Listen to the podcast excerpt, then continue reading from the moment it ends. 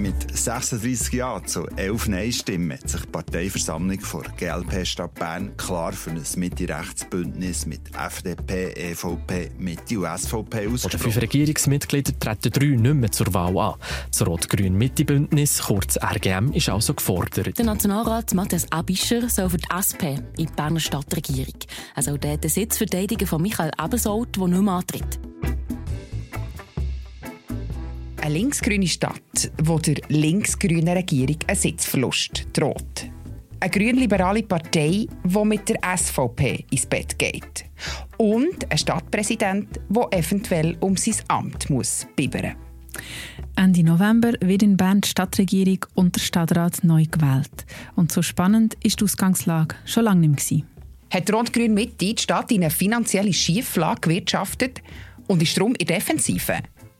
Bricht das RGM-Bündnis auseinander wegen einem Streit um das Stadtpräsidium? Und was hätte eine neu zusammengesetzte Regierung für Auswirkungen für unsere Stadt? Über das reden wir heute in einer neuen Folge vom Gesprächsstoff, einem Podcast von Bund und Berner Zeitung. Und zwar machen wir das mit unserem langjährigen Politikredakteur Christoph Hemmann. Mein Name ist Jessica King. Und ich bin Zivil Hartmann und heute bei uns im Studio ist der Hemmer. Ciao Hemmer, schön bist du da. Hallo zusammen, merci. Ja, wir. Es geht noch neun Monate bis zu den Wahlen und du hast jetzt schon über ein Dutzend Artikel zu dem Thema geschrieben. Ganz ehrlich, hast du eigentlich nicht schon jetzt eine kleine Überdosis? Hm, ganz ehrlich, ähm, höchstens eine kleine. Nein, eigentlich nicht. Ich finde es ein spannendes Thema. Ich schreibe gerne darüber. Es ist in den letzten Wochen viel passiert, wo man, wo man müssen dran sein wo man müssen abbilden Und was aber durchaus ich ohne gute Perspektive finde, ich denke, jetzt kommt eine ruhigere Phase, bevor es nach der Sommerferien irgendwann in die ganz heiße Phase geht. Auf was bist du denn besonders gespannt bei diesen Wahlen? Ja, eigentlich schon auf die Frage, ob es Mitte rechts gelingt, der Stadtregierung wieder einen zweiten Sitz zu holen, wie sie das bis vor sieben Jahren hatten und mit den Wahlen 2016 dann verloren haben. Ich glaube, wir müssen ganz als erstes genau über das reden, über das neue Bündnis, wo sich GLP, Mitte, FDP, EVP und SVP haben zusammengeschlossen um Rot-Grün herauszufordern. EVP ist gerade noch vor ein paar Tagen dazugekommen. Was haltest du von dem Bündnis?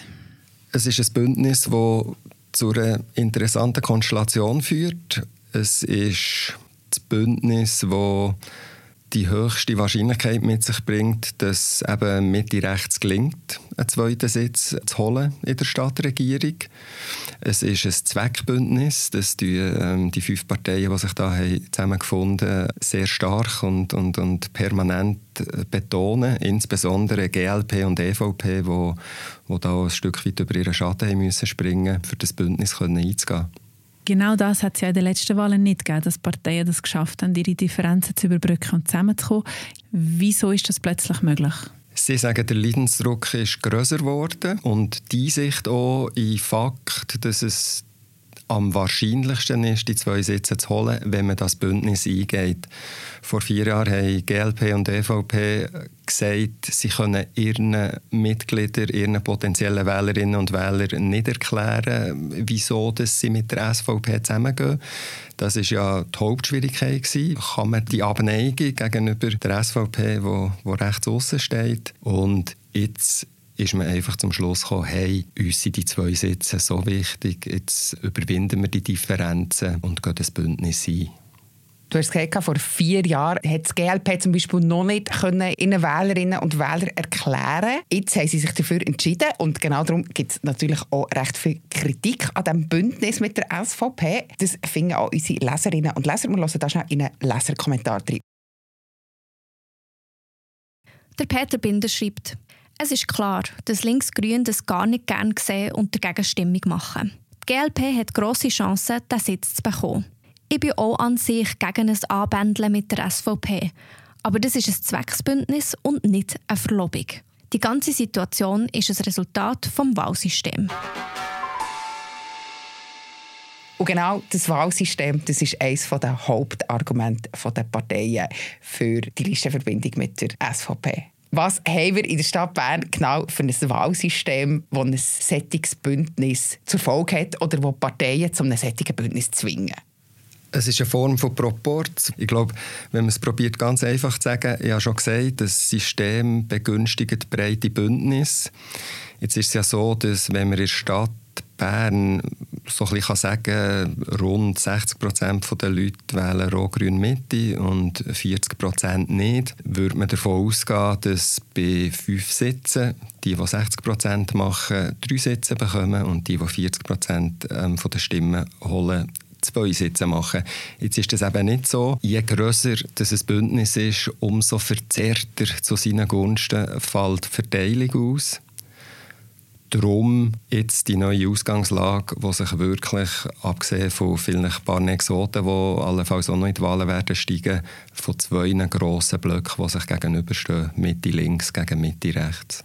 Aber mit dem neuen Bündnis würde es ja das Ganze sozusagen eigentlich zurückverzerren. Also wäre es ja wie berechtigt, wenn das bürgerliche Bündnis einen Sitz mehr wieder würde bekommen Das ist eigentlich so die nüchterne Argumentation für das Bündnis mit dem Bündnis, wenn sie den 40 Prozent holen oder wenn die Verteilung etwas so ausfällt, wie wir jetzt davon ausgehen, holt sich Mitte rechts die zwei Sitze, die ihnen rechnerisch eigentlich zustehen.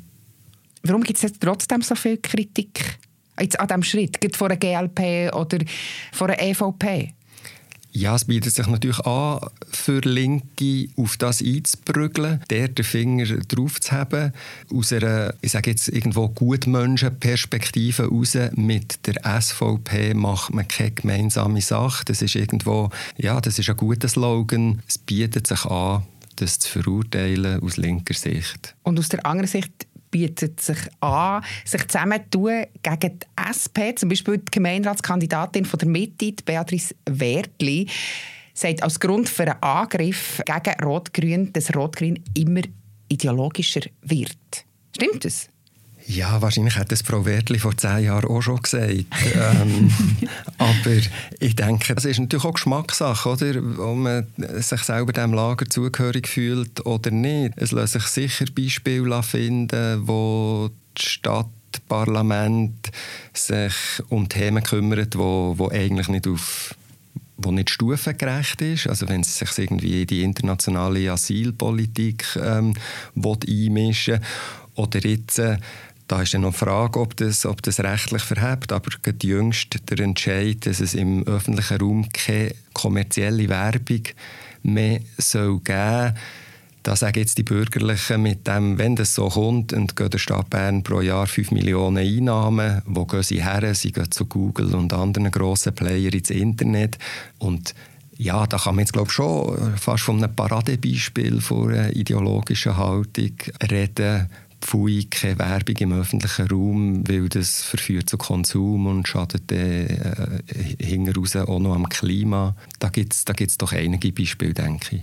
Äh, lassen wir die Ideologie schnell ein bisschen sein und kommen zur Finanzpolitik von der Stadt Bern, die ja von den Bürgerlichen immer hart kritisiert wird. Was spielt die bei dem Ganzen für eine Rolle? Weil wir eben da fünf Parteien haben, die zum Teil wirklich weit auseinander liegen, wenn wir auf der einen Seite eine EVP und eine GLP haben und auf der anderen Seite eine SVP, ist es wirklich Stand jetzt quasi der einzige gemeinsame Nenner von diesem Bündnis, dass sie finden, Rot-Grün-Mitte ähm, hat keine, keine seriöse Finanzpolitik, die sie verfolgen weiß nicht, vielleicht, ich habe noch schnell Zahlen nachgeschaut, wir haben das auch so natürlich dokumentiert. Die Zustimmung zum städtischen Budget ist wirklich, das Budget 2020 hat in der Abstimmung 2019 noch 75 Prozent Zustimmung erfahren. Es ist dann jedes Jahr bisschen weniger geworden und hat sich jetzt neu bei 56 Prozent die letzten zwei Jahre eingependelt. Also durchaus auch ein immer größerer Teil von der Stadtbevölkerung, der zunehmend kritisch sieht, die Finanzpolitik. Es gibt jetzt offensichtlich Gründe, die für das Bündnis spricht und trotzdem gibt es sehr viele unzufriedene Menschen auch in dieser Stadt. Der Uli Scheidecker sagt, wenn eine Partei mit der rechtsextrem offenen und illiberalen SVP ein Bündnis eingeht, selbst wenn es wie hier ein reines Zwecksbündnis ist und die SVP sehr wahrscheinlich nicht davon profitiert, dann ist es trotzdem ein Schritt zur Akzeptanz vom Verhalten der SVP. Mit jedem solchen Schritt wird das Verhalten der SVP ein bisschen normalisiert und die rote Linie wird verschoben. Wo das herführt, sieht man aktuell in den USA, in Ungarn und so weiter. Was haltest du von dieser Kritik? Ich finde es eine schwierige Debatte. Oder? Es gibt Darstellungen, wonach die SVP rechts von der AfD steht in Deutschland, in einzelnen Fragen zumindest. Auf der anderen Seite gibt es ganz unterschiedliche Geschichten von diesen Parteien, wo die Parteien herkommen. SVP ist die grösste Partei in diesem Land. Sie hat zwei von sieben Bundesräten. Es ist im Kanton Bern auch mit Abstand die grösste Partei, kommt im Kanton Bern aus dieser bäuerlichen Tradition, ist eine staatstragende Partei, ich glaube mehr als eine staatszersetzende, wenn ich, wenn ich hier schaue. Und in der Tat, also gerade auf nationaler Ebene, es gibt natürlich viele Beispiele und aber auch auf lokaler, ich wollte gar nicht wegreden, ähm, von, von unappetitlichen Geschichten, von, von Grenzüberschreitungen, die SVP-Personal immer wieder begangen hat. Kann es denn noch sein, dass der Abwehrmechanismus gegenüber der SVP dazu führt, dass GLP, EVP, FDP, dass sie eben Stimmen verlieren in der Stadt Bern? Ja, ich glaube, sie gehen auch davon aus, selber die Parteien, dass sie das irgendwo auch Stimmen wird kosten wahrscheinlich bei den Stadtratswahlen, wo GLP inzwischen schon zwei Sitze verloren hat von, von denen, die sie 2020 geholt hat. Im Herbst ist ähm, eine GLP-Stadträtin zur SP übertreten und jetzt nach dem Entscheid für das Bündnis ähm, ist ein GLP-Stadtrat, hat sich der GFL angeschlossen. Also die zu erwartenden Verluste, die, die sind sich schon jetzt eigentlich am, am materialisieren. Das ist ja auch das, wo die linken Parteien werden massiv brauchen, oder? Eine Stimme für GLP ist eine Stimme für die SVP. Das ist jetzt schon ihr Slogan. Das ist ja so, genau. Und dort habe ich geschrieben, dass wahrscheinlich eher das Gegenteil wahr ist. Wer SVP wählt, wird GLP wählen.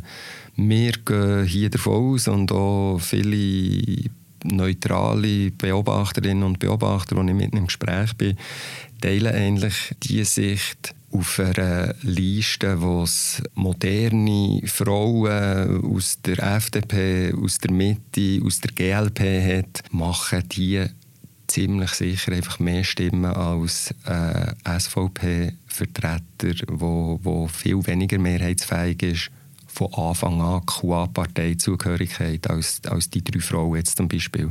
Was würde sich ändern, wenn RGM nicht mehr die gleich grosse erdrückende, wie man schon fast sagen kann, Mehrheit hätte? Wird es eine Zäsur in der Stadtpolitik geben oder einfach zurück so, wie es vor acht Jahren war?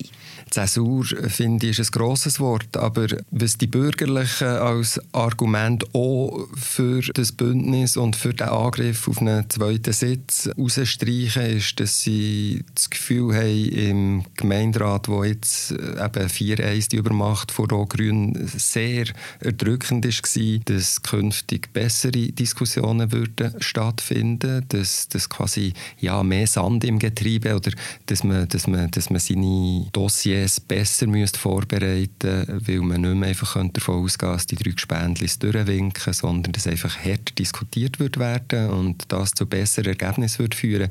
Und dann können sie natürlich der Linken auch noch so ein bisschen, das ist so ein bisschen das Totschlagargument von, von rechts, dass man der Linken kann sagen, dir sagen doch immer, diverse Teams äh, führen zu besseren Resultaten. Ja, jetzt haben wir vor allem über die Verschiebungen bei den Parteien geredet. Jetzt würde ich sagen, kommen wir noch zu den Köpfen. Von den bisherigen Tretern, um Marike Kreut von der SP und der Stadtbieder Alec Vograferiet von der GFL wieder an, der Reto Nause, Franziska Teuscher und der Michael Ebersold gehen. Ja, du hast die fünf Jahre lang begleitet. Was ist dein Fazit vom Gemeinderat in der aktuellen Konstellation? Ich würde jetzt sagen, hier in meinem Ressort, wo wir, wo wir auch immer alle zusammen darüber reden, ähm, haben wir eher eine kritische Perspektive auf den Gemeinderat. Das eine ist die Finanzpolitik, wo jetzt zwar Rot-Grün eher so ein bisschen dazu übergegangen ist, als nicht so schlimm zu finden. Fakt ist, vor ein paar Jahren hat der Gemeinderat Finanzziel verabschiedet und dargelegt, wieso es wichtig ist, dass er die erreicht. Und er erreicht sie einfach nie. Vom ersten Tag an hat er die verfehlt. Etwas anderes sind viele grosse Projekte, die sich extrem viel Verzögerungen einhandeln und zwar jedes und wirklich einfach in einem Ausmaß, wo man als Stadtbewohner und Stimmbürger irgendwie nicht zufrieden sein kann. Ja, jetzt werfen wir doch mal einen Blick auf die Liste mit den Namen, die, die die drei gerne beerben und unbedingt in die Stadtregierung rein möchten. Was sind für dich die klingendsten Namen von all denen, die gerne in den Gemeinderat wetten? Also der Matthias Ebischer von SP ist halt einfach als Nationalrat und vorher Fernsehgesicht, irgendwie schon lange eine nationale Bekanntheit. Im Nationalrat war er jetzt drei Legislaturen, gewesen, also hat er dort Spuren hinterlassen, ist dort wahrgenommen worden. Melanie Mettler, wenn es der See wird, der GLP ist ja noch offen. Stand jetzt ist es ein Duell zwischen der Melanie Mettler und der Marianne Schild. Durchaus beides auch ein klingende Namen. Eben, Melanie Mettler ist wieder Matthias Ebischer ähm, im Nationalrat, ist vorher äh, im Stadtrat eine durchaus auffällige Person in der GLP. Das Gleiche gilt für Marianne Schild. Zu ihrer Stadtratsvergangenheit, sie ist jetzt im Grossen Rat, ist der glaube ich auch angekommen. Beatrice Wertli von der Mitte war schon in der nationalen Politik gewesen, vielleicht in einer Position, wo man ein muss politisch interessiert sein, äh, überdurchschnittlich für sie mitbekommen zu haben. Sie war Generalsekretärin gewesen, unter anderem von der CVP Schweiz, der heutigen Die Mitte. Ja, jetzt haben wir ja schon fast alle aufgezählt und ich habe bei allen behauptet, sie sind klingend. bei, bei den Frauen fällt jetzt noch äh, Flonas Berli, vielleicht schnell zu diesen vier Frauen, die wir jetzt genannt haben, bevor wir dann noch schnell zur SP kommen. Mettler Schild. Wer von diesen beiden wird am 5. März Ihrer Meinung nach das Rennen machen? Wer wird es sein? Sie haben sicher beide ihre Leute, die, die können mobilisieren können. Nein, ich kann es nicht sagen. Vielleicht noch eine Bemerkung zu den Frauen, die fehlen. Auf der linken Seite wäre ja auch noch durch seine andere vom Grünen Bündnis die, die vierte RGM-Kandidatin. Durchaus, also auch eine gestandene Stadtpolitikerin, Co-Präsidentin vom, vom Grünen Bündnis und also sicher auch nicht zu unterschätzen. Und du hast gesagt, Florence Berli von der FDP ist auf der Liste vom Jungfreisinn im 20. in Stadtrat gewählt worden. Hat dort schnell Spuren hinterlassen, ist wirklich so aufstrebende, seriöse Schafferin, so ein bisschen das Gesicht auch von, von dem bürgerlichen Bern, ein neues. Florence Berli ist ja erst seit gut drei Jahren Stadtparlamentarierin. Wäre das nicht ein bisschen schnell, direkt in den Gemeinderat einzusteigen? Mal, das kann man so sehen. Ich denke, klassisch ist, dass man ein eine längere politische Vorgeschichte hat. Als ich sie getroffen habe zum Interview, weil sie am Abend vorher ist nominiert wurde von ihrer Partei, hat sie gerne auf einen französischen Premier hingewiesen, der gleich alt ist wie sie und eben jetzt in diesem hohen Amt schon ist angekommen. Sie ist Juristin, arbeitet in der Kantonsverwaltung Solothurn. Wie gesagt, es ist wirklich aufgefallen in dieser Legislatur als motivierte, talentierte Nachwuchspolitikerin. Ja, und dann bleibt noch EVP und SVP. Bei der EVP gehen wir davon aus, dass es Frau Jans wird sein, die wird Auch gestandene Stadtpolitikerin von einer kleinen Partei, wo man nicht davon ausgeht, dass sie den Sitz holen kann. Und bei der SVP der Janosch Schweiermann, junger Mann, das freundliche Gesicht der SVP, habe ich mal geschrieben. Ja, vergleichsweise konziliant, anständig im Auftritt und im Ton, sehr jung und wie gesagt, rein von, vom rechten Rand, wo er steht, eher kleine Chancen für einen Sitz. Auch wenn er das freundliche Gesicht ist? Trotz freundlichem Gesicht. Jetzt reden wir hier eigentlich fast immer von Stadt PolitikerInnen, die im Stadtparlament sind, im Grossrat und so weiter. Jemand, der ein aus dem Raster rausfällt, ist ja der Matthias Ebischer. Am Graben schreibt, Der Ebischer geht vom Fernsehen direkt in den Nationalrat und von dort direkt in den Gemeinderat. Und Menschen, die sich jahrelang bemüht haben und die die Stadtpolitik kennen, werden außen vorgelassen. Das sind ja fast schon amerikanische Zustände. Eine Blamage für die SP. Die hat in der Stadt Bern einfach zu viel Macht. Hemme, was sagst du zu dem Leserkommentar? Ja, ich stelle fest, es gibt die Leute, die der Matthias Ebischer einfach immer noch zum «Ja, ja, der vom Fernsehen» so ein so abhandeln. Ich habe ihn auf das angesprochen. Er sagt, die Kritik habe er vor zwölf Jahren verstanden. Es war dann die SP-Strategie, auf der Männer- und der Frauenliste je zwei Quereinsteigerinnen zu haben. Die Partei ist auf ihn zugekommen, weil man gewusst hat, dass er aus einer SP-Familie kommt. Und dann ist er auf das eingegangen, ist gewählt worden und hat dann nicht das Gefühl gehabt, er müsse sich jetzt noch entschuldigen, für dass er gewählt wurde, wenn die Partei ihn hat geholt für genau das. Und Jetzt sind aber zwölf Jahre vergangen und jetzt reagiert er wirklich einigermaßen geharnischt, wenn man mit dem noch kommt. Er sagt, hey, jetzt bin ich zwölf Jahre im Nationalrat gewesen, ich bin ein seriöser Politiker, ich bin nicht mehr der Quereinsteiger, ich bin der langjährig verdienstvolle Nationalrat. Seine Rolle ist ja dort noch speziell, dass noch die Frage ist, ob jemand von der SP, also wenn der Matthias Ebischer gewählt wird, er oder die Marike Kreut, den Stadtpräsidenten Alec von Grafferiet angreifen. Was glaubst du, wird das passieren? Was spricht dafür, was spricht dagegen? Dafür spricht, dass ähm, es wirklich verbreitet die Haltung gibt, der Stadtpräsident hat jetzt sieben Jahre nicht einen überragenden Job gemacht. Ähm, man kann ihn kritisieren, man kann sagen, es ist Zeit für einen Wechsel. Man kann das besser machen. Was dagegen spricht aus SP-Sicht ist sicher der Blick auf Rot-Grün-Mitte, ein Bündnis, das immer wieder ist hart wurde, wo auch nicht einfach nur eine Liebesbeziehung ist, wo durchaus auch viel von einem Zweckbündnis hat, wie man es jetzt mit die Rechts vorwirft und der Bündnispartner angreifen, wo zwar irgendwo verbreitete Unzufriedenheit mal um sind, aber dann gleich auch nicht einfach ein grosser Skandal am anderen. Im Gegenteil, eigentlich dann gleich letztlich skandalfrei durch die Zeit ist durchgekommen. Ja, ist sicher nicht ganz einfach zu erklären, wieso dass man das macht. Würde das Bündnis heftig belasten. Und es kann durchaus auch dazu führen, dass an SP mal wieder Arroganz vorgeworfen wird, wie es jetzt auch schon in diesem Leserkommentar der Fall war. Du hast ja im Jahresendgespräch den Stab betroffen und hast ihn eigentlich genau mit dieser Kritik konfrontiert. Und du hast dann geschrieben, er habe im Interview all das einfach weggelächelt.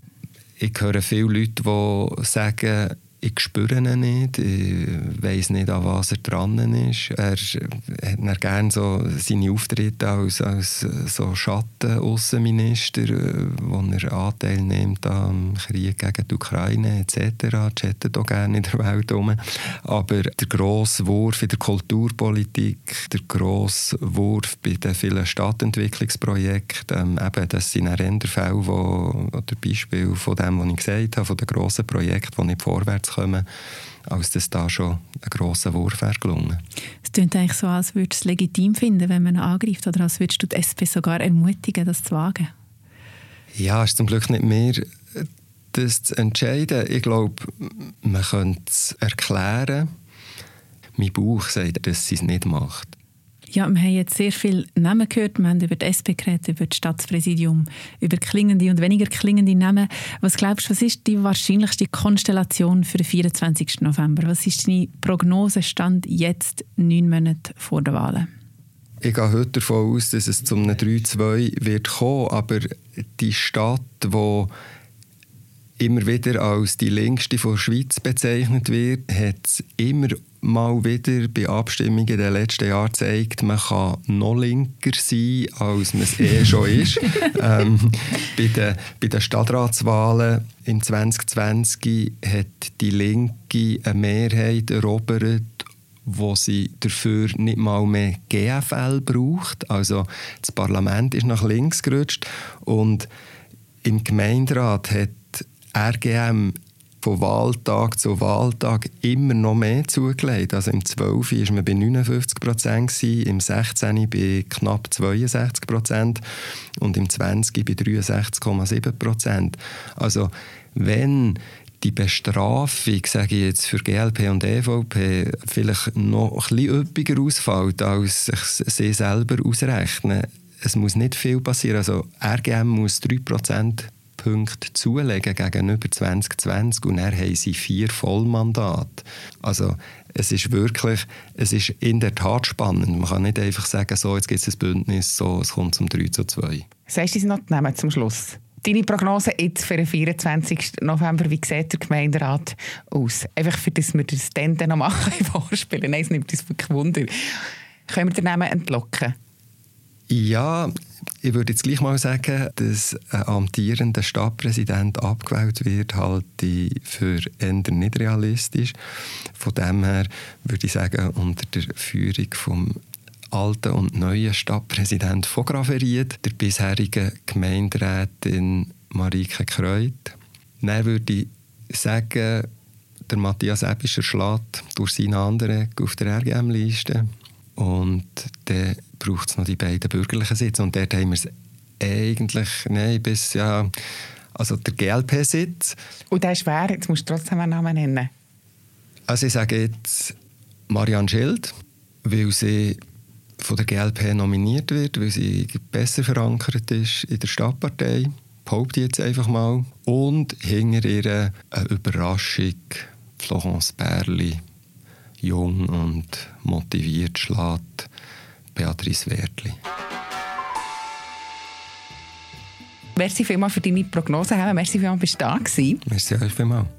Das wäre sie die neueste Folge vom Gesprächsstoff. Moderation und Konzeption. Sibyl Hartmann und Jessica King. Hey, wir nicht drauf. Genau, der Hemme spricht es heute ein. Stimme Laura Waldorf. Sounds Anne Wiese. Merci, das ist gut.